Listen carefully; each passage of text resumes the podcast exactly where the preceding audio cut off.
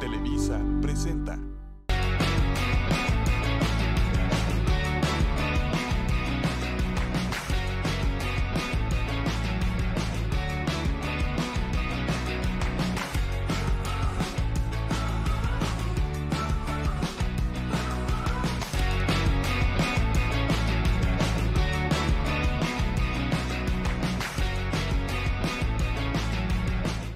Tal? ¿Cómo están? Bienvenidos a un programa más de Hagamos Negocios. Soy Estefanía Cárdenas y hoy estamos desde Panamá. Continuamos este viaje de conocimientos en el mundo de los negocios, en el mundo de la industria y la logística. Nos hemos encontrado con historias fabulosas, con muchos consejos, muchos tips e inspiración para todo lo que tiene que ver con negocio. Y hoy estamos con un invitado especial. Estamos con Medardo de Ambrosio, que me ha contado unas historias espectaculares detrás de cámaras y que tiene una empresa de packing, Omega Pack. Él es el director y fundador de Omega Pack.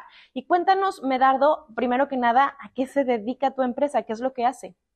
Con mucho gusto, Estefanía. Gracias por este momento. Omega Packing es una empresa que diseña, vende e instala líneas de embotellado. Básicamente para cualquier empresa o persona que quiera poner un proyecto en movimiento, en crearlo, nosotros diseñamos desde la parte de procesos hasta la parte de embotellado, sobre todo si trabaja con envases rígidos. Hablamos de vidrio, de PET, de latas, aunque también si hay proyectos con envases flexibles como bolsas, también lo hacemos. Pero nuestra especialización es envases rígidos. En todo esto de la industria, ustedes lo que hacen es que instalan una máquina en la línea de producción para que salga ya empaquetado el producto. Exactamente. No solamente que salga ya empaquetado, también toda la parte de procesos, por ejemplo, si alguien quiere hacer un ketchup, una salsa barbecue, una mayonesa, un agua con gas. Somos especialistas sobre todo en el sector licorero, con más del 80% de las líneas de la región. Eh, y lo que hacemos es toda la parte de procesos que implica hacer, digamos, el líquido o el producto y meterlo en la botella o en el envase en general, llenarlo, taparlo, esterilizarlo, paletizarlo, ese es nuestro trabajo. Qué interesante, ¿cómo empezaste en esta industria del empaquetado, que es una industria poco conocida? Yo no había eh, escuchado, no sabía que era un módulo aparte de la fábrica o de la empresa, pero ¿cómo empezaste? Mira, es una historia un poco larga e interesante. Posiblemente el culpable de todo esto ha sido mi padre, Mario D'Ambrosio, que, con el cual comencé en este sector desde muy pequeño. Mi papá fundó en los años 50 una empresa de, para hacer eh, productos de origen italiano. Eh, hacía de todo, realmente, hacía conservas, hacía licores.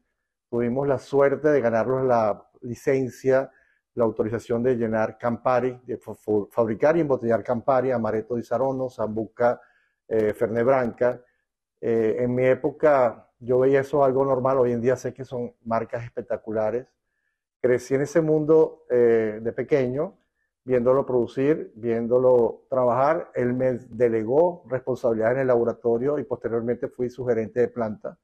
Cuando él se fue a una empresa mucho más grande, una transnacional, y ese fue mi mundo hasta el año 1992, que eh, en una manifestación quemaron la empresa y me quedé sin trabajo. Y de ahí yo brinqué a, otras, a otros sectores de otras empresas privadas y después a venderle maquinaria a todo el mundo. No, no, no, espérame, espérame. ¿Cómo que en una manifestación quemaron la empresa?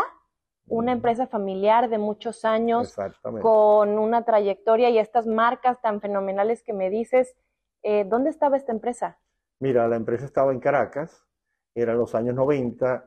Este tema de, digamos, de un país con, problemas no viene de ahora, tiene ya más de 30 años para, para mi pensar desde el año 82, ahí de evaluación en Venezuela, y las cosas se pusieron cada vez peor. En el año 92, los que actualmente mandan en el país eran estudiantes, tenían la cabeza caliente, manifestaban, y una manifestación de estas contra la llegada de un presidente norteamericano, no se le ocurrió más nada que pelear con la policía y una bomba Molotov me quemó una empresa eh, que era muy fácil de incendiar porque teníamos más de 180 mil litros de alcohol. Que fue un, un, octubre, casualmente, un octubre de hace 30 años, en, el, en 1992. Y perdieron todo. Todo. No solamente todo, perdimos la posibilidad de poder volver a retomar las licencias de producción de Campari, de Amaretto y Sarono, todo esto porque había una condición muy importante que era tener una planta para producir. Ya en los 90 no era la misma época de Italia posguerra y eh, era mucho más difícil producir fuera de, Italia. Yo creo que eso fue una oportunidad también para eh, eh, traer producto importado, pero nosotros dejamos de producir localmente y se acabó, se acabó esta historia, este sueño, esta empresa tan, tan fundamental para tu familia, era lo que tú sabías hacer, era donde te habías criado, tu padre me imagino cómo debió de haber tomado todo esto, pero eh, en esta historia, ¿cómo haces para reinventarte? Mira, yo me sentí muy culpable porque pensé, mira, mi, abuelo lo, la comenzó, mi papá la potenció, a mí me tocó manejarla y a mí me tocó enterrarla. Entonces se sentía muy frustrado, tenía yo 28 años y decidí que quería irme de Venezuela. Pero en ese momento una gran empresa que se llama Poche Crema, que hace un rompope, eh, me ofreció trabajo y me dio una oportunidad. Esa oportunidad duró seis años más, viví un crecimiento eh, espectacular, aprendí eh, manejo de otro tipo de empresas y ahí conocí la posibilidad de hacer este trabajo para los demás. Eh, en el año 98 me voy a trabajar con una empresa y comienzo una vida que duró más de 16 años vendiéndole no solamente en Venezuela, sino en el, en el Caribe y en Centroamérica. Eh, toda esa experiencia me hizo decidir, junto con un par de amigos, socios, hoy en día, en la creación de Omega Packing en, en el 2016 y eso ha sido lo mejor que he hecho en mi vida. Realmente potenció todo lo que queríamos hacer a tal punto de que hoy en día es una empresa muy exitosa que ha crecido mil por ciento.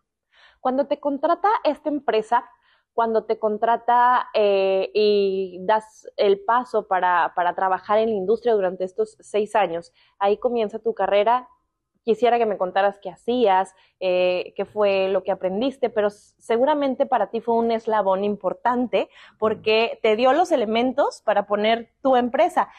¿Qué hacías cuando empezaste a trabajar? Mira, eh, un gerente de planta se ocupa de, administrar todo lo que tiene que ver con la producción.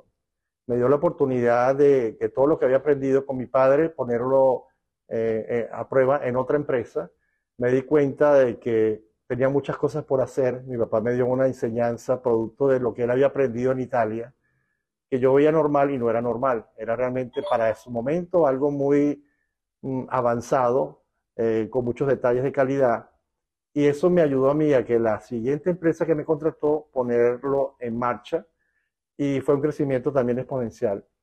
Eh, esa empresa creció mucho, yo crecí mucho también con esa empresa y eso me dio a mí las alas para poder decidir en el año 2000, 1998-2000, este, desarrollar lo mismo fuera del círculo, digamos, industrial. Eh, otra fecha importante fue el 2002, porque en Venezuela hubo un paro petrolero donde no se vendía nada. Y yo pedí permiso a mis actuales proveedores de maquinaria de poder salir de Venezuela a Centroamérica, donde nunca había ido. Y me fui con una asociación con un banco donde yo vendía y el banco financiaba. Y resulta que en ese viaje de regreso me traje más de 6 millones de dólares en proyectos. Eso me demostró a mí mismo de que cuando tú tienes hambre puedes buscar y consigues. Y eso hasta el día de hoy lo sigo practicando. Qué interesante, qué historia tan espectacular y, de mucha resiliencia en una situación complicada, eh, de una historia de país que, bueno, todos los latinoamericanos estamos enterados a grandes rasgos y, que te convirtió y te forjó para ahora tener la empresa que tienes. ¿Y por qué Panamá? También muy buena pregunta. Mira, Panamá eh, empezó como un plan B por la seguridad para mis hijos. Te digo la sinceridad, fue, fue por eso. Y Posteriormente, Panamá se convirtió, después que lo, analizamos, en un punto de conectividad, un punto de seguridad, un punto para poder, eh, digamos, viajar a toda la región con costos eh, bien manejables a través de Copa, valga la, publicidad. Y este, eso nos potenció nosotros como empresa y nos abrió un mundo que ha llegado hasta México hoy en día y en el sur ya está llegando hasta Uruguay. Nosotros desde Panamá, como una especie de ombligo del mundo, podemos conectarnos con mucha facilidad con el Caribe, con toda Centroamérica, llegar a México, Venezuela, Colombia. Mi oficina en Medellín está a una hora de, Panamá y eso es demasiado cómico, perdón, cómico, no, muy cómodo, disculpa, y es muy bueno para los negocios. Panamá se ha vuelto realmente un sitio muy importante y estratégico para nuestro negocio. Claro, porque es el punto de encuentro de Latinoamérica en el tema de los negocios y cómo esta historia de crecimiento pasó de un incendio tan desafortunado de esta empresa familiar ahora ocupar prácticamente todo el continente, todo Latinoamérica, estar desde México a Uruguay con muchas marcas, muchas empresas haciendo esto del empaque. En todo este camino, ¿cuál ha sido el reto más grande que has tenido que enfrentar? Mira, asumir retos de países que no conocemos. El último reto grande fue habernos ganado a México como país donde podemos hacer lo mismo que hacíamos desde Guatemala hasta Perú, entendiendo que México es tan grande y hay tanta posibilidad que representa posiblemente cinco veces lo que hacíamos antes. Eso lo logramos, hemos crecido mucho en las ventas y lo hicimos en época de pandemia, que yo creo que fue como un, costo adicional, una meta adicional a resolver. Desarrollamos dos proyectos en pandemia, eh, Omega Sur, que viene siendo la oficina en Perú y la, la, las oficinas de México, que ya tenemos resultados. Hoy por hoy, México representa más del 30% de nuestras ventas. O sea, subiste el 30% en la pandemia. Hubo a quienes nos fue muy mal en la pandemia y al parecer tú tomaste esta oportunidad para crecer tu negocio, para construir otro hub, otro, otro em, lugar importante para desarrollar eh, esto de Omega Pack mucha resiliencia. Se la debo mucho también a mis socios. Mis socios son, formamos un gran equipo donde hemos entendido que los tres sumamos siempre más. Eh, somos tres generaciones, Federico tiene 20 años menos que yo y mi otro socio Juan Ramón tiene 10 años más que yo. Cada uno aporta algo y esa energía de, la juventud de Federico, esos conocimientos de Juan Ramón y, y míos, creo que es una combinación que, se puede, que es exitosa, pues, por su propio eh, origen, eh, produce frutos. Nosotros tenemos eh, muchísimas ganas de seguir creciendo. Dentro de dos semanas vamos a la feria CIMEI en Italia y vienen sorpresas. Vienen sorpresas de crecimiento, de nuevos productos, de nuevas marcas a vender en sectores como la destilación, la leche, los lácteos, que es un sector que también está creciendo mucho, y eso lo vamos a traer para el 2023. Qué energía de negocios, qué energía de negocios, qué, qué espíritu emprendedor y, de continuar avanzando. Y esto que me dices de este equipo de tres socios con tres generaciones, 20 años menos, 10 años más, se escucha interesante, pero también se escucha difícil. No, no todas las empresas tienen una combinación así de diversa. Eh, ¿Cómo conociste a tus socios? Muy buena pregunta. Mira, nos conocimos trabajando es la mejor forma como de, asociarse con alguien que tiene tus mismos objetivos. Eh, Juan Ramón tiene fácil 5, 7, 8 años más que yo en este negocio. Yo llegué después de él. Él tenía una región, yo tenía otra en, empresas eh, anteriores. Y Federico se fue formando también como una especie de paladín hacia ser un CEO importante. Pero llegó un momento en que los tres dijimos, mira, ¿por qué no hacerlo nosotros mismos?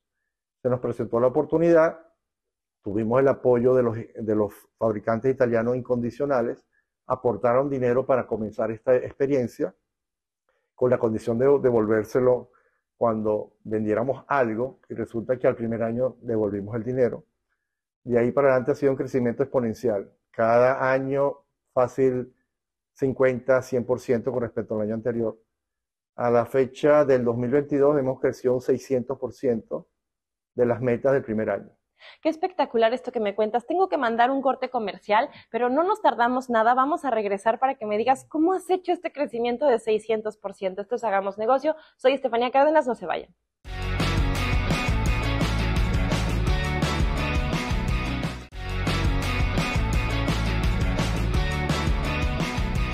Bienvenidos de regreso, soy Estefanía Cárdenas, esto es Hagamos Negocio y estoy en Panamá, un país espectacular. Ya lo había visitado antes un par de ocasiones, pero siempre me sorprende. Y hoy estoy más que sorprendida por la historia de Medardo de Ambrosio y Omega Pack y todo lo que me has estado contando, Medardo, de todo el camino en, eh, en tu industria, en tu género, con tu empresa, con tus tres socios tan diferentes entre sí, pero tan complementarios. Creo que hemos recorrido en estos minutitos una historia de verdadero éxito, pero ¿de dónde sacas la inspiración para tener esta visión tan concreta de negocio? Mira, yo creo, y lo hemos pensado mucho, por qué todos los días nos, eh, nos paramos con una sonrisa enorme, es porque hacemos proyectos todo el tiempo diferentes. Es decir, nosotros tenemos un promedio de 100 proyectos por socio al año de los cuales obviamente no todos los vendemos, tenemos un promedio de ventas del 5 al 7%. Esos quedan ahí archivados para el próximo año o hasta dentro de 5 o 10 años. Muchos proyectos son a largo plazo. Yo, por ejemplo, ayer vendí uno que tuve más de 7 años detrás de él. Eso no significa que uno tiene que perder la esperanza de vender y eso es importante en este tipo de negocio. Eh, con respecto a mis socios, eh, creo que todos estamos cortados con la misma tijera, disculpe, que es mm, ser persistentes, eh, no, no, dejar de, de, bajar el foco hacia donde queremos ir y nunca deprimirse lo suficiente como para soltar la atención del proyecto. Es decir, hay que entender que los proyectos tienen temporadas, ciclos, que la culpa de que algo no se dé no es culpa de uno ni del cliente. A veces, sobre todo en Latinoamérica, eh, cada país es un mundo. Y yo creo que parte de nuestro secreto es no tener todos los huevos en la misma canasta. Nosotros apostamos a todos los países de Centroamérica, a los de Sudamérica, y cada uno tiene un ritmo diferente y cambian prácticamente año tras año. Entonces nosotros creo que parte de nuestro éxito es saber esperar, eh, darlo el todo por el todo, sin esperar simplemente que nos compren. Mira, lo hicimos, si se vende bien, si no se vende, seguimos siendo amigos y seguimos esperando el momento. Me quedo impresionada porque de verdad que me has dado una cátedra completa de negocios y déjame decirte que justo acabamos de cumplir un año con el programa eh, la semana pasada. Yo creo que esta ha sido una de las mejores entrevistas que he tenido, donde he aprendido en media hora un sinfín de cosas y me resta preguntarte algo eh, significativo cuando se quema tu fábrica de la familia, mm. supongo que debió haber sido un momento trascendental, impactante, de muchas emociones, de muchos sentimientos, mm. de ponerte a temblar. ¿Te imaginaste llegar a donde estás hoy? No. Y en ese momento de verdad que me atacó una gran rabia. Me estaba haciendo recordar algo interesante. A mí me entrevistó en esa época Radio, Radio Caracas Radio, un periodista que cuando me preguntó qué había pasado dije tantas groserías y le inventé la madre a todo el mundo, que me dijo, mira, cálmate, que esto ya se quemó. El futuro es lo que va a venir, ya lo que pasó, pasó. Habla de lo que está pasando y piensa que después va a venir algo mejor. Esa, esa tranquilidad que me dio el periodista eh, me hizo reflexionar de que el mundo es totalmente cambios. Eh, tú no te puedes aferrar a algo malo que te pase. Y también he tenido malos socios. Y no por tener malos socios no he querido volver a hacer más empresas. Es decir, uno tiene que estar consciente de que el mundo es así. Es un, es un ciclo. Y que si tú actúas bien y eres perseverante, lo vas a lograr. En ese momento que se quemó la fábrica me sentí muy mal y me quise ir hasta del país. Me di una segunda oportunidad, mi papá me calmó. Eh, nada, posiblemente eso me curtió y me, me hizo más eh, fuerte para las adversidades. Entonces, creo que lo bueno es de las cosas malas sacar un provecho y aplicarlo. Todo pasa por algo. Mm, por algo tuvo que pasar y qué interesante que haya sido precisamente un periodista mm. quien te haya dado la esperanza para culminar hoy en otra faceta, en otra etapa, con tanta visión, con tantos proyectos. espero yo que en México te vaya muy bien. Qué bueno que ya entraste porque eh, la cultura empresarial que tienes seguramente va a ser de tu empresa algo importante para las industrias mexicanas. El tema de la calidad, el tema de la innovación, ¿consideras que en particular para ustedes es importante?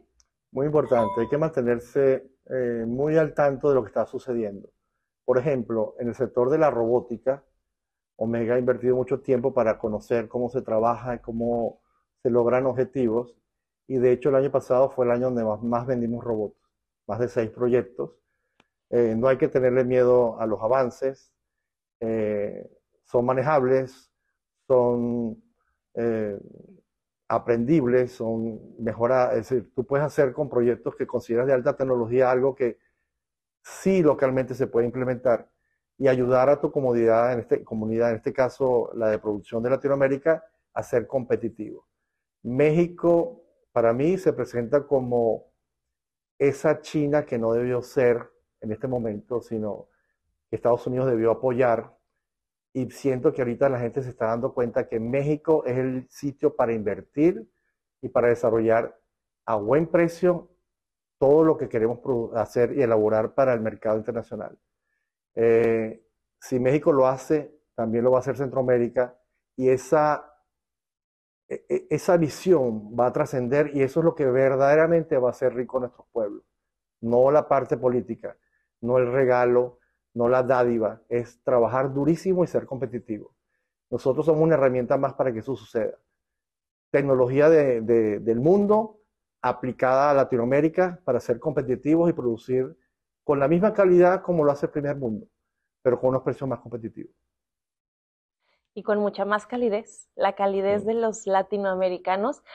Yo me quedo sorprendida de esta entrevista. Quiero decirte que eh, durante la entrevista está escuchando una psicóloga organizacional que está haciendo el perfil empresarial de Medardo de Ambrosio y que va a compartirnos qué es lo que ve ella, Teria Alejo, qué es lo que ha aprendido. Seguramente Teresa está impresionada igual que yo y más ella que es psicóloga y que es tan humanista.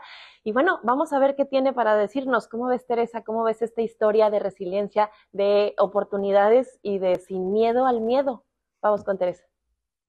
Muchísimas gracias, mi querida Esther Medardo. Qué gusto conocerte y más gusto todavía me da el haber escuchado tu historia. Muchísimas gracias por todo lo que nos compartiste. Mira, lo que yo observo en ti, en tu tipo de personalidad, es que eres una persona con un gran empuje, con muchísima pasión por todo lo que haces, pero sobre todo con una gran resiliencia, que mira, cuando nos enfrentamos a un problema, el ser humano por lo general reacciona de una de tres formas. La primera es entrar en un profundo estado de frustración, como lo que tú nos compartías cuando hablabas de que, bueno, perdieron todo el negocio, de que lo quemaron y de estas ocasiones en las cuales te has tenido que reinventar y que levantar.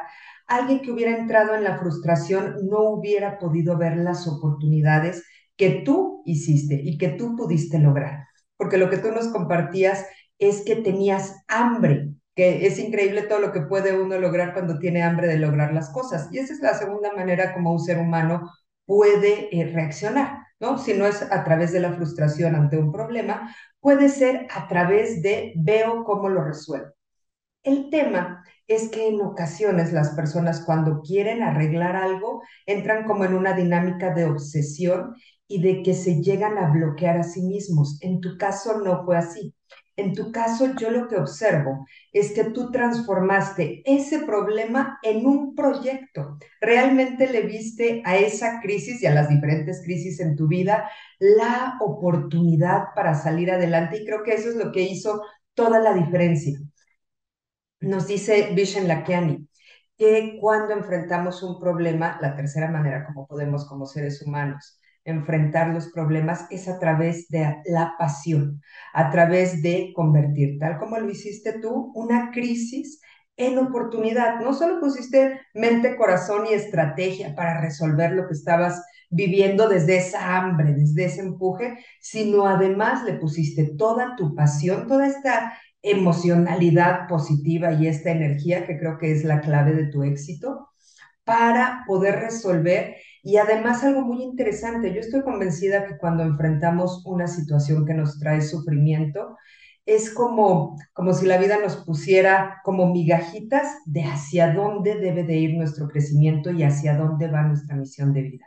Observa tú dónde estás el día de hoy, todo lo que has crecido y a cuánta gente lidereas y a cuánta gente inspiras con tu historia, que eso me parece maravilloso. Entonces yo invitaría a todas las personas que nos ven en la audiencia precisamente hacer eso, a que cuando tengan un problema, en vez de verlo como una situación que te paralice o que te obsesionas para resolverlo, más bien verlo como un proyecto. Porque bien nos decía Víctor Franco, que cuando el sufrimiento le encuentra significado, deja de ser sufrimiento. Entonces, como cambiar nuestra perspectiva y como ver esa oportunidad en la crisis y ponerle no nervio, angustia y miedo, sino pasión como lo hiciste tú y toda la buena vibra y todo, sí, como cuando se emociona uno por un proyecto que vas a hacer, porque vas a adquirir un nuevo negocio, porque vas a iniciar con algo que te emociona. Creo que eso hace todo, todo el cambio del mundo, así como lo pudimos ver en tu historia. Entonces, muchísimas gracias por compartirnos. Muchísimas gracias, mi querida Steph, y regreso con ustedes al estudio. Muchas gracias, Teresa. Muchas gracias, Medardo. Esta historia, este aprendizaje, esta lección, esta media horita que hemos estado platicando y como ya bien lo dijo Teresa, una historia sorprendente que, que seguramente eh, va comenzando. Seguramente estamos eh, presenciando los inicios de una carrera y una empresa fenomenal que en algún momento te van a encontrar en una expo sin guarros y sin guaruras y sin nada y te van a querer preguntar como la historia que me contabas ah, fuera de cámaras de este gran empresario también. Te van a querer preguntar cómo le hiciste, cómo llegaste. Espero tener el gusto de ver esa trayectoria, esa carrera. Bienvenido a México, Omega Pack. Bienvenida a la empresa México. Este programa ha estado fenomenal. Te quiero dar las gracias por compartir todo lo que compartiste con nosotros y desearte las mejor de las suertes. Muchas gracias a ustedes por esta oportunidad. Me siento muy conmovido y feliz por poder transmitir este tipo de cosas. La vida es acciones, obras y no palabras. Y yo creo que hacer proyectos es una de las, maneras de, de, lograrlo. Estamos a la orden en México y pronto, después de CIMEI, Italia, vendrán cosas muy buenas y espero hablarlas contigo. Listo, pues te esperamos en México. Esto fue Hagamos Negocios desde Panamá. Soy Estefanía Cárdenas. Muchas gracias por acompañarnos. Nos vemos el próximo jueves en un episodio más de Tanta Inspiración. Gracias.